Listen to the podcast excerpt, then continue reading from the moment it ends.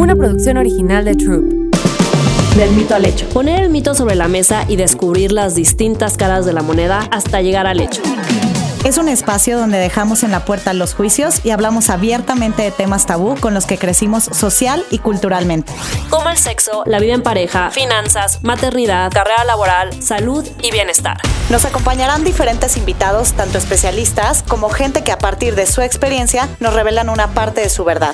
Este espacio es para ti, Para nosotras, y para todas las que quieran caminar juntas del mito al hecho. Hola, hola, bienvenidas a un miércoles más de Del mito al hecho. Y hoy tenemos a una fregonaza en el mundo empresarial. Ella es Ale Ríos, que es CEO de Ambrosia, es tiburón en Shark Tank y mi más reciente socia en Lua New. Y pues hoy, Ale, eh, venimos a hablar en cómo hemos crecido desde chicas, yo no sé si las películas de Disney, todo lo que nos enseñan, todo lo que se espera de nosotras como mujeres, de estar en este castillo y que alguien nos venga a rescatar, a tener este mundo perfecto. Entonces es, estás esperando en tu castillo hasta arriba, esperando el momento perfecto a ser salvada. Tú, Ale, ¿cuándo o en qué momento te diste cuenta que ese no era tu camino y querías romper con esto? Hola, bueno, primero que nada, mil gracias por invitarme. Estoy muy contenta de estar aquí con ustedes. Mil, mil gracias. Eh, me encanta, me encanta participar en, en- en este podcast con mujeres tan chingonas como ustedes. Eh, bueno, yo la verdad es que desde chiquita me di cuenta que, y creo que fue un poco por ver la, mi dinámica familiar, a mi papá, a mi mamá, este, mis hermanos, y me di cuenta cuando era chiquita que yo admiraba mucho lo que hacía mi papá, de irse todos los días a la oficina, de irse a trabajar, de, ya sabes, vestirse de traje y sacar su portafolio, irse a sus juntas. Y desde chiquita yo dije, ay, yo quiero, yo quiero ser como él. Así, yo quiero eso. Entonces, fue algo muy eh, revelador recientemente, porque nunca me había puesto a pensar ¿Desde realmente cuándo? desde cuándo y cómo había llegado a eso. Ya. Pero haciendo reflexiones me di cuenta que realmente desde chiquita lo vi como una posibilidad y la verdad, este, gracias a mi familia, gracias a mi mamá, a mi papá, nunca me lo no- nunca me pusieron estos este paradigmas Expectativas. o expectativas o de que tú tienes que hacer esto. O- o barreras. Tu mamá, o sea, tu familia una- es una familia tradicional, o sea, tu mamá se dedicaba A la casa. A, la casa, tu papá era el proveedor, o sea, quiero saber un poquito, Sí. tantito de más atrás. Mi mamá sí se dedicaba a la casa, pero mi papá siempre la había involucrado en los negocios. Ok. Que él hacía mi papá emprendedor desde chiquito, este, y él como que siempre nos había involucrado a todos nosotros en sus negocios, siempre nos ponía a chambear, eh, nos llevaba a verlo trabajar y también a mi mamá le, le ponía tipo negocios para que ella chambeara. Entonces, sí, mi mamá estaba en la casa, pero digamos que era muy inquieta y también eh, tenía como sus side businesses. side business, Este, que, que mi papá le, le ponía y que la, la motivaba para hacerlo. Entonces, nunca lo vi como que no era una posibilidad. No es como, ay, yo quiero ser como mi papá. No, no, no. Las mujeres no hacen eso, ¿no? Las mujeres a la, a la casa. O, este, no, las niñas tienen que verse bonitas y no hacer nada más. Nunca. O sea, siempre fue, o sea, me acuerdo una vez en Kinder. Y no sé si de estas cosas que te acuerdas o te lo contaron tanto que ya sientes que te Que es acuerdas. parte de tu Ajá. memoria. Porque era muy chiquita, este, pero eh, en kinder había, era una, este, no sé si era Halloween o qué, pero tenías que ir disfrazado de lo que quería hacer de grande y, este, yo me fui disfrazada de mi papá, entonces me fui. ¡Ay, guau! Ah, No mames, te amo. Me fui disfrazada con saco, corbata y, con el portafolio. De que el papá buscando el portafolio y Ale de que Sí. con el portafolio. Sí, y o sea, ¿Qué en mi casa nunca fue de que no, Ale, tú no te puedes ir disfrazada de eso, te tienes que ir disfrazada de este, Princesa de exacto, de algo sí. más, o sea, para nada. Entonces, desde desde siempre viví con con eso y entonces ya desde chiquita yo sabía que quería hacer eso y nada más me puse a trabajar para lograrlo. Y ahí, por ejemplo, de ahorita que decías de estas anécdotas de, de kinder, ahorita me acordé que cuando yo estaba creo que en segundo o tercero de kinder, a mí me encanta igual- mucho como el tema de eh, vender y conectar, etcétera, ¿no? Y entonces un día llamaron a mi mamá de que, señora Tere, eh, ¿puede venir por favor? Y yo, y pues ahí va mi mamá, ¿no? ¿Qué pasó? No, pues es que su hija está comercializando los materiales de la zona de, de los niños, de si quieres el arenero, de que págame cinco pesos. si quieres, el- o sea, si quieres jugar con el no sé qué, los Cuadritos de que así. Y mi mamá de que no manches, es en serio. Y yo de que, güey, o sea, de que dame todas las monedas. Y yo de que, ay, me quitaron mi riqueza. Ay, no. Oye, Ale, pero bueno, pasa eso cuando estás como más, más chiquita. ¿Y en qué momento? O sea, por ejemplo. Yo creo que tienes alguna anécdota ahí muy buena, pero ¿en qué momento hiciste como tu primer trabajo o tu primer emprendimiento? Bueno, siempre desde chiquitos, así como la historia que acabas de contar, eh, vivíamos nosotros en Cuernavaca por un tiempo y poníamos una tiendita todos los fines de semana, mis hermanos y yo, y este nos poníamos a vender dulces, a vender este papitas preparadas y a vender cosas. También tipo en Halloween hacíamos una casa embrujada y cobrábamos a la gente para Wow. venir a, a- a- a- ahí. Este hacíamos limonada, literal. O sea, me acuerdo que hacíamos nuestro, nuestro puestito de limonada y este nos poníamos a vender, hacía galletas y nos poníamos a vender las galletas. O sea, siempre estábamos viendo Qué- este qué hacer y, y nos llevábamos muy bien los tres, tengo dos hermanos, y siempre nos poníamos a, a trabajar juntos y a, y a vender cosas. Hermanos hombres. Y todas la No, un hermano grande, una hermana y yo. Ya. Ah, pensé que dos hermanos, dos Sí, hombres y sí. tú. Ok. Y bueno, ya luego, un poquito más adelante que lo platicábamos, Pau y yo, me gustaría empezar a cuál fue como tu primer encuentro laboral un poquito más formal, no sé si con un emprendimiento o en alguna empresa, no sé, o sea, o en, o en Ambrosía, no lo sé, donde te enfrentaste a decir, güey, tengo que empezar a romper ciertas cosas porque soy mujer, ¿no? Y a enfrentarte a un mundo, pues, que está dominado por hombres, ¿no? O Donde las no son parte iguales. Del, del patriarcado como tan arraigada y tan fuerte. Sí, tuve mi primer chama formal, fui becaria en Alsea. Ahí la verdad que me fue muy bien. Este, no tuve nada de eso, la verdad. Era un mundo de hombres porque estaba en finanzas, pero eh, como que de becario no te toman tan en serio, entonces no, no es tanto tema. ¿no? Sí. Este, y No de- les implicas un riesgo hasta Exacto, Ajá, exacto. ajá.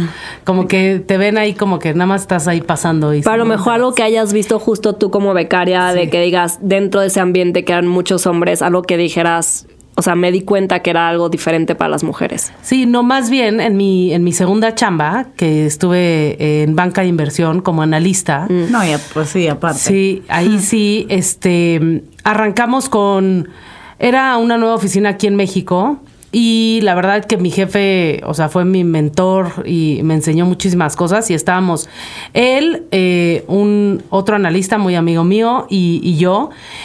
Y digamos que al principio todo bien y después tuve otro jefe intermedio, eh, un regio, este, que sí empecé ahí a ver y me, me topé con, con muchos este, micromachismos, machismos, Misogin- este, ¿no? mi- misoginia, este, eh, muchas cosas. Por ejemplo, no, una, una cosa es este, obviamente la atención y el aprendizaje que le daban al analista hombre que estaba ahí versus a mí, ¿no?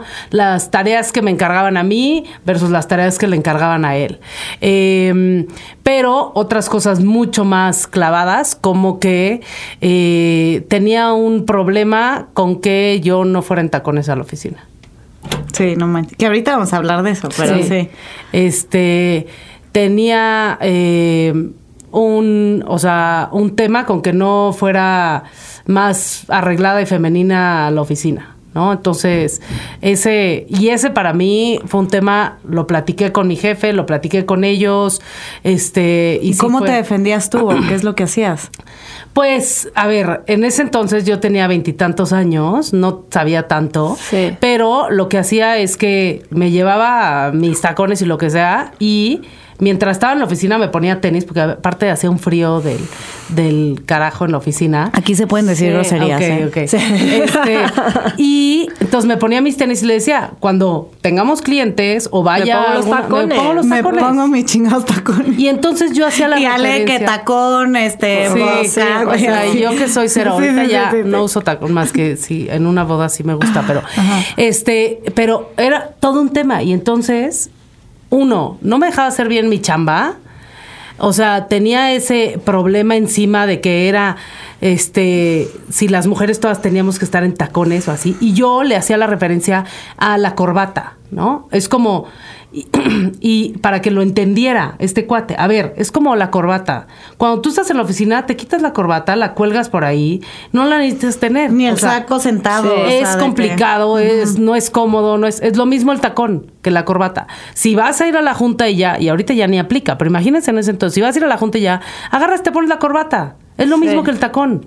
No lo entendía este cuate, o sea, tenía muy clavado, tenía algo contra mí, porque aparte yo me llevaba muy bien con el jefe, este, y este, no le parecía. Es lo que te iba a ¿ya decir, jamás, jamás, jamás pasaste, o sea, lograste que el el güey entendiera el mensaje. O sea, el güey se quedó, o sea, si ahorita vas y reencuentras con él, el güey sigue pensando exactamente igual. Seguro. Sí, y este, y llegó un momento, y eran varias cosas, ahorita no me estoy acordando de todas, pero fueron varias cosas, y llegó un momento que dije, ¿sabes qué? No me está latiendo, ya llevo dos años aquí, me encanta la chamba, ya aprendí muchísimo, pero ya me voy. O sea, yo no quiero estar con, con este cuate aquí, este, ya me voy, renuncié y me fui a buscar otra chamba. Que es lo que muchas veces le digo a otras mujeres o a otras personas que, que no están a gusto en su chamba. O sea, sí, hay que tratar de cambiarlo dentro de, o sea, mientras estamos ahí, tratar de cambiar, levantar la voz, decir lo que no nos parece, o sea, hacer lo Asumir que el podamos reto, hacer, etcétera, asumir el reto. pero- Pero, tampoco hay que ponernos en una situación que nos haga este Sentir arriesgar, menos, o sea- sentir menos, arriesgar nuestra salud mental, o sea, o arriesgar nuestra salud física. Este, hay un momento en que no necesitamos pelear todas las batallas, también nos podemos ir y ya. Ese es el problema del siguiente. ¿Te lo has vuelto a topar? Este, no, fíjate. No. Y es que eso es lo que está cañón, o sea, como que siento que de por sí empezar una chamba, o sea, cuando estás arrancando y estás de becario o estás en tus primeras chambas, o sea, de por sí estás, o sea, con un estrés de queriendo cumplir, queriendo aprender, queriendo y esta parte de que de que aparte se nos pone como este peso adicional de estar preocupada por otra cosa, porque me hagan sentir menos, porque mi voz no valga, porque me pongan tareas diferentes al, al lado por ser hombre.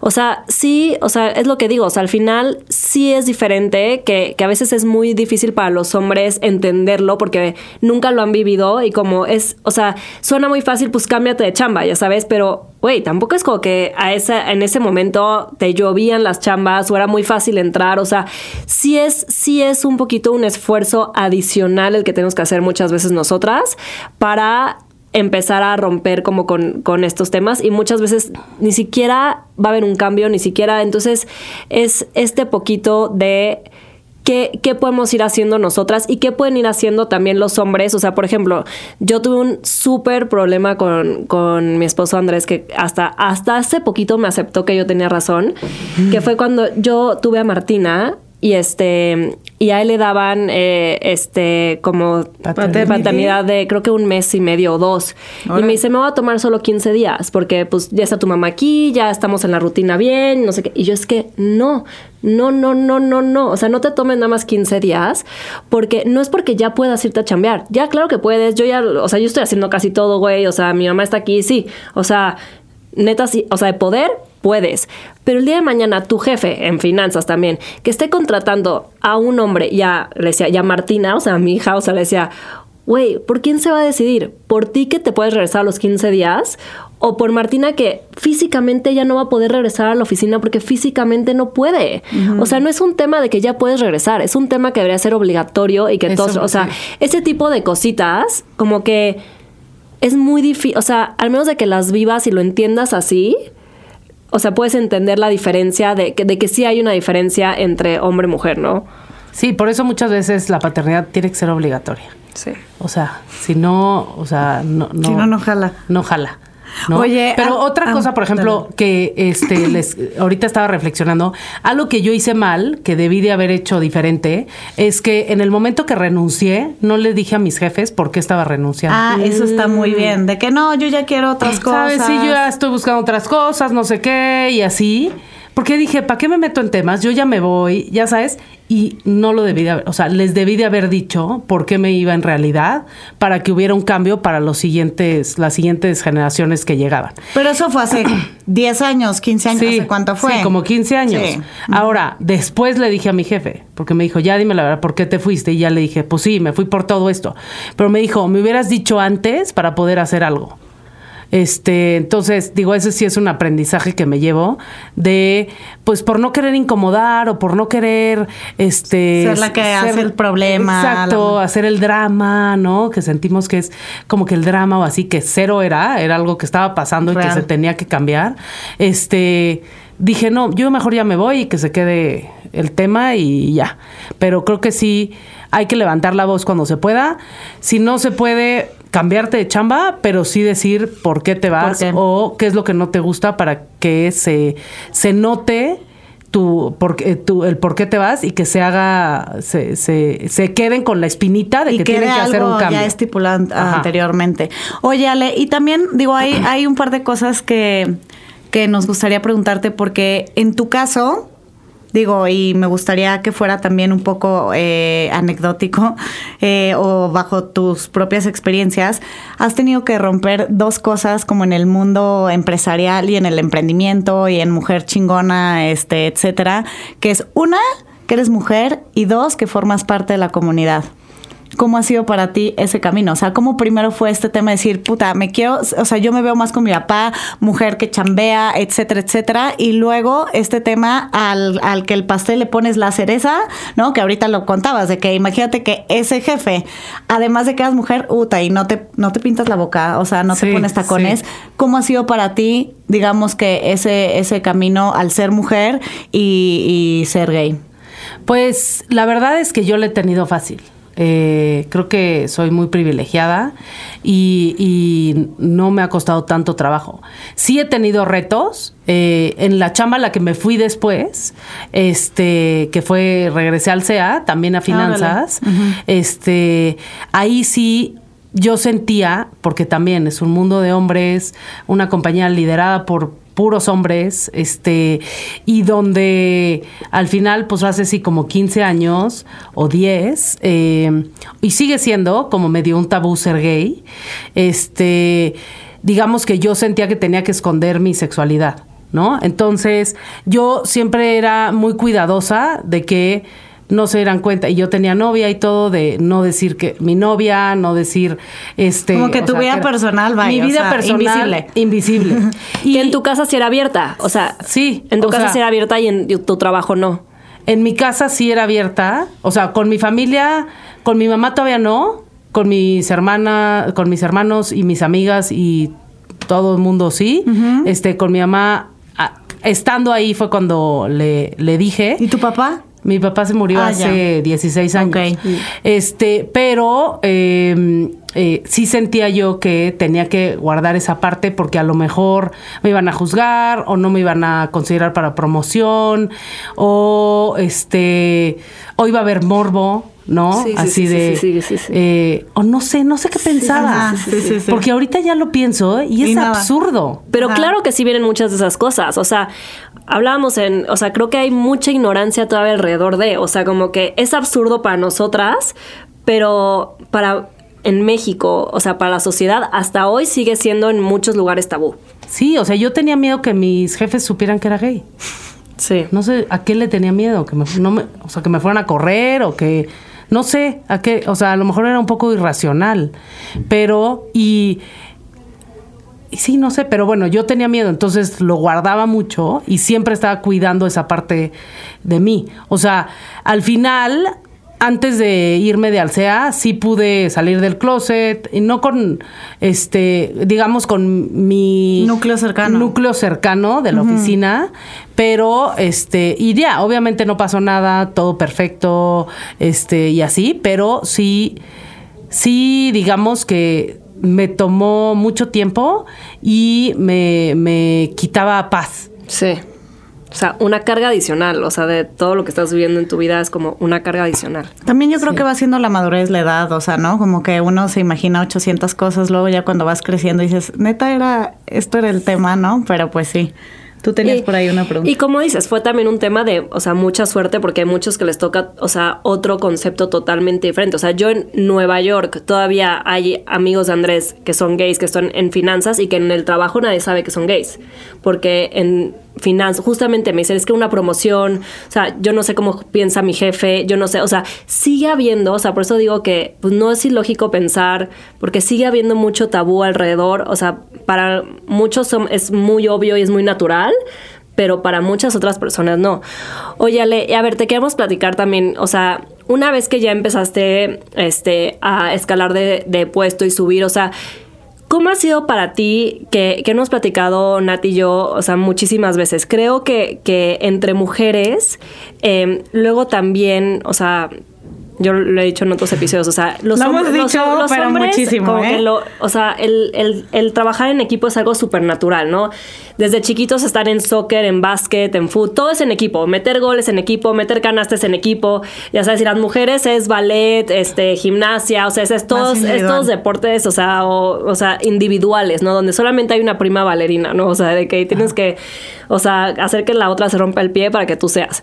Este, y, y a lo mejor como que todas esas cosas se van permeando en nuestro, en nuestro día a día. Nunca lo había pensado como con la analogía del deporte. Sí, Está buena, ¿no? Sí, es que ellos son, o sea, esa es esta parte de ser, o sea, equipo, lo tienen desde chicos y nosotras no, o sea, nosotras... Es como para que tú brilles, te tienes que chingar a la otra. Sí, y este, entonces como que para ellos les da muy natural y nosotras pues hemos tenido que trabajar muchas cosas, hasta, hasta las películas de Disney, ya sabes, o sea, la mala es la madrastra, la siempre una mujer, o sea, ya sabes, o sea, que es este, o sea, la bruja de, de Blancanieves, o sea, está muy cañón, o sea, siempre es o como esta rivalidad entre, entre, entre, entre mujeres.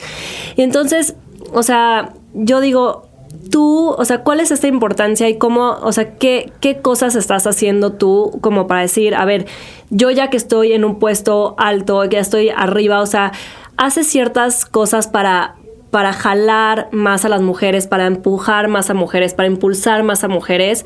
O sea, y has notado como esta rivalidad en el día a día, en el trabajo, de que ves que una mujer sube a un puesto alto y a lo mejor quiere ser la única ahí y no ayuda a otras mujeres. O sea, ¿lo has vivido en algún ejemplo?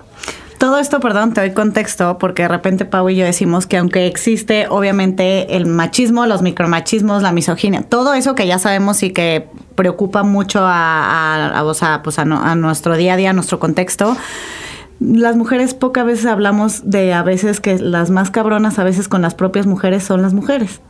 Y es que yo creo, bueno, yo siento que eso viene de este de muchas cosas, ¿no? Pero puede ser un poco lo del deporte. También viene de que antes y bueno, todavía eh, había muy poquitas mujeres que llegaban a un puesto alto, ¿no? Entonces siempre se pensaba que era en una compañía grande, siempre había nada más una mujer en el C-suite, ¿no? En la, en la junta directiva. Una mujer. Este, y entonces, si querías tú llegar a eso y ya había una, pues tenías que chingarte a la mujer para que tú llegar, ¿no? Y eso, este, creo que les pasaba mucho a la generación de arriba de nosotros de las, de las mujeres, que era siempre, o sea, para llegar ahí yo tengo que, pues, empujar a todas, porque nada más hay lugar para una. Entonces, lo primero que se tiene que hacer es entender y asegurar que no es no debe de haber lugar para una. O sea, ahorita hay 7% de mujeres en puestos directivos a nivel mundial. A nivel global es más o menos la estadística. En México es igual, 7, 8%, ¿no? Entonces, es poquísimo. No es nada. No es poquito. nada. Pero esto se tiene que cambiar. Se tiene que cambiar y eso, bueno, podemos hablar tres horas de eso, ¿no? Pero eso se tiene que cambiar. Y ahora, entonces, uno es entender que hay lugar para todas. ¿no? Es como el otro día eh, platicaba yo con, con Kiren Miret, la productora de Shark Tank, y le decía, este, yo estaré feliz cuando haya cinco mujeres en el panel de Shark Tank. Y un, Un güey de hombre. invitado. O un hombre o dos y un hombre hombres. de invitado. Y no es porque no quisiera ver, pero eso significaría que pues hay muchísimas mujeres fregonas que se merecen estar ahí y así. Y, y entonces yo... Eso es lo que me gustaría ver. Obviamente equitativo, ¿no? Tres mujeres, tres hombres, dos mujeres, tres hombres, dos hombres, tres mujeres, obviamente. Pero entonces, uno, que haya lugar para más mujeres. Eso es lo primero que tenemos que hacer para que no haya esta rivalidad y no haya este, este tema. Yo crecí en deportes de equipos. Yo no hice ballet. Por eso, hice pero está. Fútbol, Fútbol, básquet, fútbol claro, americano, pues, claro. básquet. Ahí está. Este, Por eso se quedó pensando en tu analogía. Sí, me quedé pensando así, chance y por eso a mí no me Sí. hace.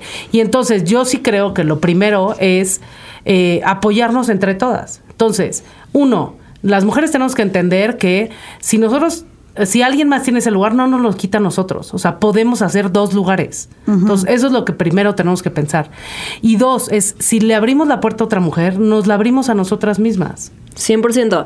Justo le decía a Nat que estoy viendo la serie esta de Ted Lasso, no sé si la están viendo, pero en... Ya salió la nueva. Eh, no, no, no, no he visto, apenas estoy arrancando. y en, en los primeros episodios, o sea, como que la jefa del, del equipo, o sea, se sale a echar unos drinks con un- una exnovia de uno de los jugadores, como a, a- ya sabes, de que las dos están tronadas, cortaron, Desahogarse. este, desahogarse, ya una borrachera, hacen clic cañón, no sé qué, y al día siguiente ella le ofrece una chamba a, a esta chava, ¿no? Y como que le dice de que, oye, o sea, todo bien, no porque ayer de que nos desahogamos juntas, hicimos super clic y ahora somos amigas, me tienes que ofrecer una chamba, ¿no? O sea, realmente no, no, y me dice, ¿cómo? O sea, uno, creo en tu talento, y dos, los hombres lo hacen en los locker rooms todo el tiempo, de que, güey, en el golf, en el no sé qué, de que te invito, no sé qué, así ahora ya eres mi cliente, ahora ya no sé qué, te doy esta chamba, te doy no sé qué. O sea, ¿por qué nosotras, o sea, esa no lo, no lo estamos haciendo? Ya sabes, ¿por Sí. qué para los hombres en el golf, en el no sé qué, en una comida, en un, o sea, es muy, muy común cómo, cómo se ayudan y cómo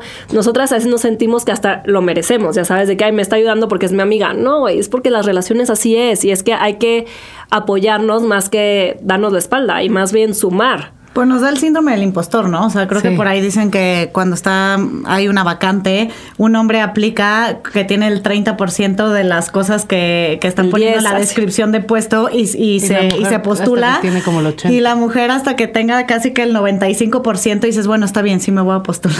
Sí, ahorita me acordé de una vez que este eh, tuve una discusión con mi mamá, que mi mamá estaba en el negocio, en Ambrosía, antes de que yo entrara, ella era la directora después de que se murió mi papá. Y ella, por ejemplo, una vez está, íbamos a contratar a, a una otra directora una auditora y este teníamos dos candidatos, un hombre y una mujer. Entonces ya yo los entrevisté, me pareció mejor la mujer, mi mamá los entrevistó, le pareció mejor la mujer, pero dice, "Es que ya tenemos muchas mujeres, igual y deberíamos de contratar al hombre." Porque en No. Ambrosía sí somos muchas mujeres. casi. Es- sí. Bien. Y yo, mamá, no. O sea, tenemos que pasar, de, o sea, o sea, sobrepasar el, el género. el, no importa si sea hombre o mujer, y eso es a lo que tendríamos que llegar, ¿no? Aspirar. Es- no importa si es hombre, mujer o una persona no binaria. Ella merece estar ahí. O sea, ¿quién mejor. es el, El es mejor candidato, El mejor o sea. candidato. Y eso es lo que tenemos que este, buscar, ¿no? En, en las empresas. Porque así. también ahora las empresas están como, ahora sí, necesitamos poner en el consejo el 30% de mujeres y a la huevo ya ahí andan, pero de que a ver, ¿a quién vamos a poner? Y es como, dude, o sea, es que justo creo que tenemos que llegar a un punto en el que es... Ahora, es que- ahí no estoy de acuerdo. ¿No? Nat, porque, también, porque así tiene que ser para llegar. ahora, primero. este, ahora, para llegar a la equidad de género, tiene que haber No, cuotas. Sí. o sea, sí. Yo creo. Sí, Yo pero el tema es que muchas veces, o sea, yo te lo digo Ajá. porque ahorita haz de cuenta en Strava, una de las empresas en las que estoy, ¿no? O sea, muchas veces yo lo he visto, están entrevistando así, de que muchísimos ingenieros, ingenieras, la, la, la, la, y están ya, en- o sea, como en ese aprieto de que un poco por lo que dices, de quién es el que merece el puesto, ¿no? Y entonces ya están así de que chin, pues sí lo merece él, pero como necesitamos esto, la vamos a contratar a ella. Algo que, por ejemplo, hace una amiga eh, en su chamba y es que dice, por cada, eh, por cada, en las últimas etapas de las entrevistas, Ajá. tienes que a fuerza tener mujer y hombre. Ok. Siempre. El último filtro, haz de En cuenta. el último filtro. Entonces, ahora, eso no significa que este, Vayan a contratar a la mujer. Vayan a contratar a la mujer o no.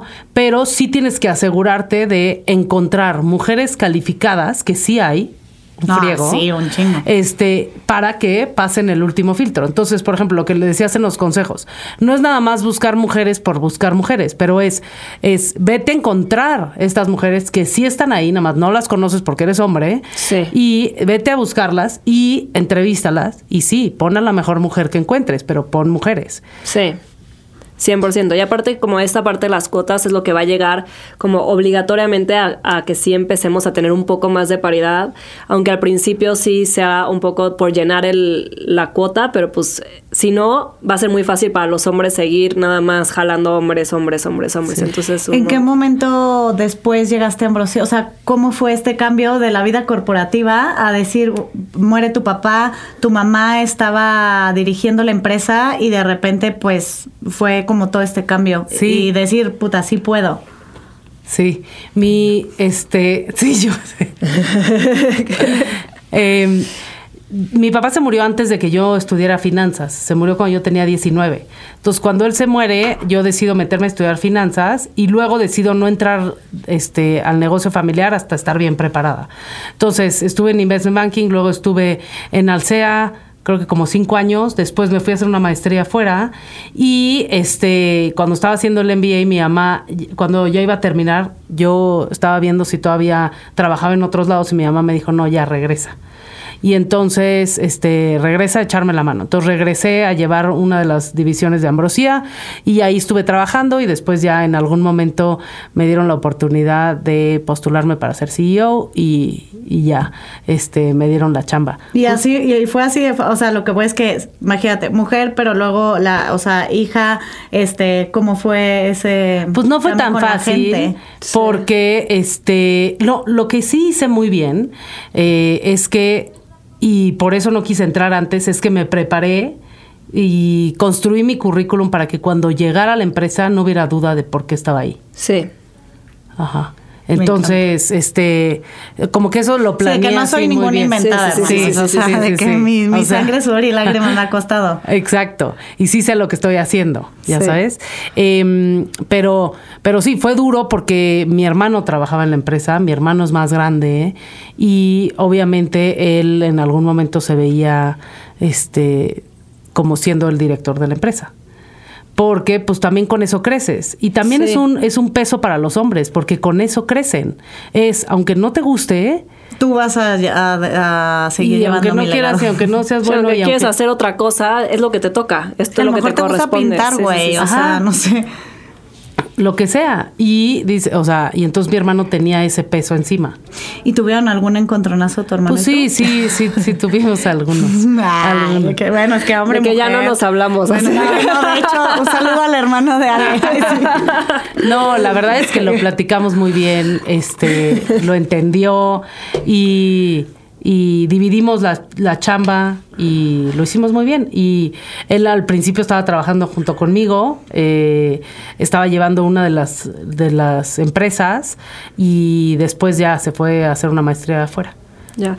Oye, Ale, ¿y cuál ha sido así, o sea, viendo como atrás, o sea, tu carrera desde que empezaste, o a lo mejor ya ahorita siendo CEO de Ambrosía, o a lo mejor en Shark Tank, o sea, como, ¿cuál ha sido como algún momento incómodo que hayas dicho como, güey, esto sigue pasando, o como que realmente, o sea, hayas dicho que, ¿cómo estamos viviendo esto? O sea, y te digo que hasta puede ser ya ahorita como CEO, o sea, no necesariamente dentro de Ambrosía, pero alguna práctica que hayas visto fuera de, pero como algo incómodo, este, o de ser mujer o de ser gay, o sea, cualquiera de las dos, o sea, como que hayas dicho, ¿cómo sigue pasando esto? Sí, sí, he tenido varios. he tenido varios de esos. Di nombres, di nombres. A ver, empresa, nombre, lo voy a apuntar. Este, pues varias anécdotas, ¿no? Pero una, por ejemplo, es ese, ese tema de, de, por ejemplo, con mi mamá, que, o sea, no, ya tenemos muchas mujeres, vámonos, o sea, ese, ese fue un tema que, que me causó mucho shock. Ella, ella peleando por la equidad hacia, de Ah, hombres. sí, de hombres, la sí. cuota de hombres. No, y es que, es que somos muy pele- este, conflictivas y Ah, entonces se van a pelear, no. Ajá. no. Este, otra cosa es, en Ambrosía, cuando, cuando yo entré, eh, me di cuenta que no teníamos mujeres meseras. Órale. Wow. No contratábamos meseras. Y cuando pregunté por qué, me dijeron, no, es es que las, las mujeres no, no pueden cargar los platos y la charola y la madre. Y dije, ¿qué? O sea, no. Vete a Sanborns. Se mira. quita eso. Sí. Güey, pues ahí por Güey, mira, neta, con dos charolas, güey, seguro sí. Y sí me di cuenta que luego hay varios clientes que piden eh, que no sean meseras mujeres. ¿Por? No sé por qué. Pero entonces ya lo quité todo eso y este dije, Wow. no vamos a discriminar por género ni por nada. Y todo el mundo tiene la oportunidad de trabajar en esto y todo el mundo puede cargar igual que este otros y ya está. Y entonces eso sí fue como un shock para mí, porque aparte, como les decía, era una empresa liderada por mujeres. Entonces dices, ¿cómo? ¿No? Este, teníamos una directora antes que tenía una mentalidad muy old school. Y entonces eso pensaba, que eso estaba bien. Y Sí. que, eh, entonces eso es parte de la rivalidad de yo estoy arriba, yo tengo el poder, yo voy a hacer este, lo que quiera y este, decidir el futuro de las mujeres o así. Entonces, bueno, esa fue una cosa que, que hay que cambiar. Obviamente he tenido otras de que al principio cuando entré a Ambrosía, iba yo a una junta, iba con, con un cuate que me reportaba y este y pues no me volteaban a ver a mí en las juntas. Con un cliente en específico, que no voy a mencionar. Ah, no, a mí Pero- me dan los nombres. ¿eh? No, no me volteaban a ver y le hablaban todo a él. Y entonces yo me encabroné y entonces yo contestaba todo. Y el pobre ha de haber dicho, o sea, no el Rafa que me, Sí, sí, que me sí, sí, reportaba sí. a mí estaba incomodísimo porque Sí. le hablaban a él y yo contestaba y yo contestaba y yo contestaba y así hasta Para que, que, te voltea, o sea, hay que contact, me voltearan a ver y, y hablan conmigo. Y yo así, pero sí, Que Ale, eso es, o sea, justo eso a mí me pasó, le conté a Nat cuando fui a buscar inversión para uno de mis proyectos. Y yo era la que sabía todo acerca del proyecto. O sea, o sea, o sea, los números no son muy fuerte. Y me estudié los números y me estudié el concepto. O sea, es eso que dije, o sea, yo voy a ir a, a- a pedir dinero, pues tengo que saber todo, ¿no? Iba con mi socio que es hombre.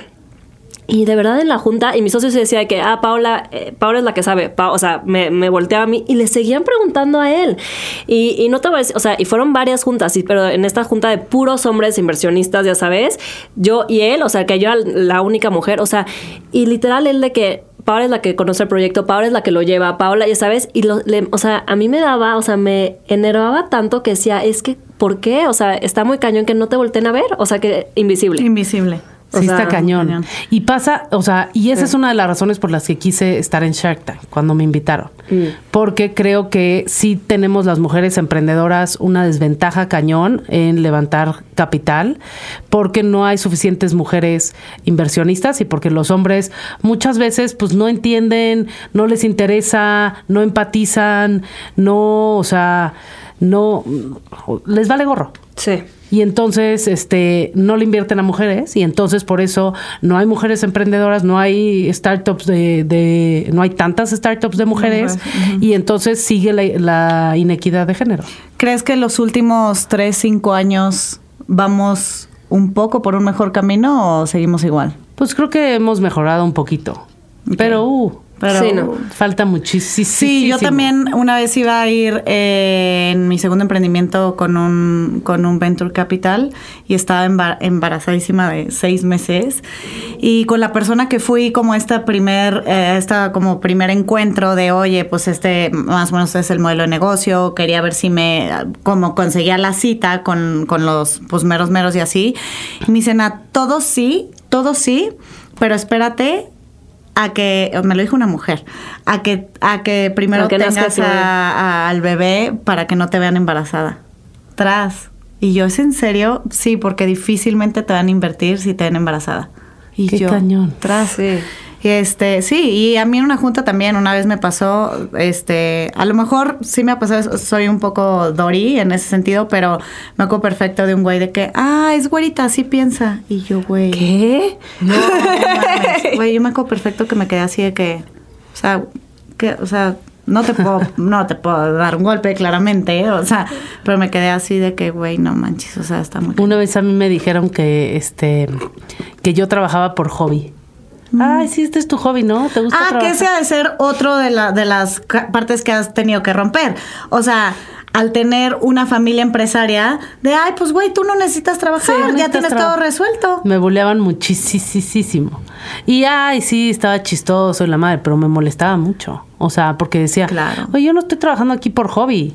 O sea, con esto pago mi renta, esto me, eh, me lo gano, eh, o sea, aunque si tengan lana o no tengan lana, eh, o sea, a mí me gusta este trabajar y me gusta estar aquí, estoy aprendiendo y lo voy a hacer mejor que tú. Y ahorita ha bajado ese... Pues es que ya estoy, ya no trabajo para alguien más, ya Sí, sabes. ya, Sí. Este, pero eh, cuando estaba en el mundo Godín, Sí. sí, o sea, sí Sí. me boleaban mucho. Sí, de que, que- de que quedes aquí, tú no, no, tú no deberías estar chambeando. Sí. No, luego eh, me iba en ecobici a, a la oficina o en patineta o así. Decían, ya, le dinos la verdad, te venía siguiendo alguien, este... Es atrás, O sí, sí, venías sí, en sí. una pick-up tú en la bici. Y no es cierto. Este, pero, pero sí, la peor fue esa de, ya, este... No te hagas que tú, o sea, es tu hobby esto. Tú no necesitas, Ne- necesitas trabajar. Y yo, o sea, sí, sí, sí me enojé. Y está caño porque seguramente tenías que como que o sea, como llegar más temprano, estar ahí, o sea, que como demostrar algo que, güey, o sea, ¿por qué no tengo que estar demostrando cuando estoy aquí como todos ustedes? Está cañón. Oye, Ale, pues ya estamos Ay, no, cerrando el no. episodio. Dos horas, dos horas, levante la mano. hay muchísimos mitos que yo creo que sí hay que hacer parte 2 a este de, de tu vida personal, que justo algo así, la verdad, ni, ni siquiera lo habíamos eh, eh, pensado, Nati y yo, cuando te invitamos a platicar. Y pues cerramos con uno que es como. ¿qué, Un mito. Ajá. ¿Qué mito crees que has tenido tú que romper a lo largo de tu vida? Y que a lo mejor no lo has roto todavía, o que estás trabajando en eso, o que es el que más trabajo te ha costado romper. Yo creo que igual, este, lo que te diría es, es un mito que más bien de todas las mujeres, ¿no? Eh, y es algo que he visto mucho en, en Ambrosía, en el tipo de trabajo que hacemos, de que justamente eh, el mito de que las mujeres no podemos hacer ciertos trabajos. Este, y eso es, o sea, todavía creo que hay mucha gente que no lo cree que las mujeres este realmente solo pueden hacer ciertas cosas o no Y no deberían de hacer otras. físicas, ¿no? Porque tú vienes del mundo financiero. Exacto, exacto. En el tema, eh, en el tema de finanzas, en el tema de ingenierías o algo así, eh, tecnología, pasa muchísimo de que las mujeres no somos buenas para ciertas cosas o este no podemos hacer ciertas O de liderazgo, de alto liderazgo, ¿no? O sea, Exacto. O de así de que nunca vamos a tener una mejor presidente en México o algo así. Sí. O, a ver, creo que el- es un súper mito y creo que todas las mujeres podemos y tenemos la misma capacidad que los hombres y cualquier otra persona de hacer Lo que queramos. las lo que queramos hacer. Y eso es lo que yo lo he estado comprobando y este y, y bueno espero que sigamos abriendo camino y demostrándole a, a todas las mujeres allá afuera que en Que realidad no necesitan ser salvadas. No necesitan ser salvadas y pueden hacer lo que se les ocurra y lo que quieran, lo que les guste, se pueden aventar y hacerlo, así estén embarazadas o no, este, y cualquier cosa, sean gays, no sean gays. a lo mejor va a ser un poco más retador, pero se puede, se puede, Sí. se puede, se puede. Pero no es para que lo juzgue alguien más, sino Exacto, tú mismo. Tú mismo. Exactamente. Pues Ale, gracias. Te disfrutamos muchísimo. Espero que vengas a otro episodio. Eh, y bueno, si les gustó, porfa, compartan. Ale, ¿en dónde te pueden, te pueden seguir? Cuéntanos. Me pueden encontrar en este en Instagram, en TikTok, en Twitter y en Facebook eh, como arroba alerisp y este y pues también en LinkedIn. En LinkedIn Sí, comparto muchas hay. cosas. Sí. Eh, y bueno, si les gusta el episodio, compártanlo, sigan a Ale, síganos en arroba el mito al hecho y arroba trup audio. Y pues nada, nos vemos el próximo miércoles aquí en Del Mito al Hecho. Gracias. Ay, no te vayas, buenísimo. Alejandra, ya. Del mito al hecho. Una producción original de Troop.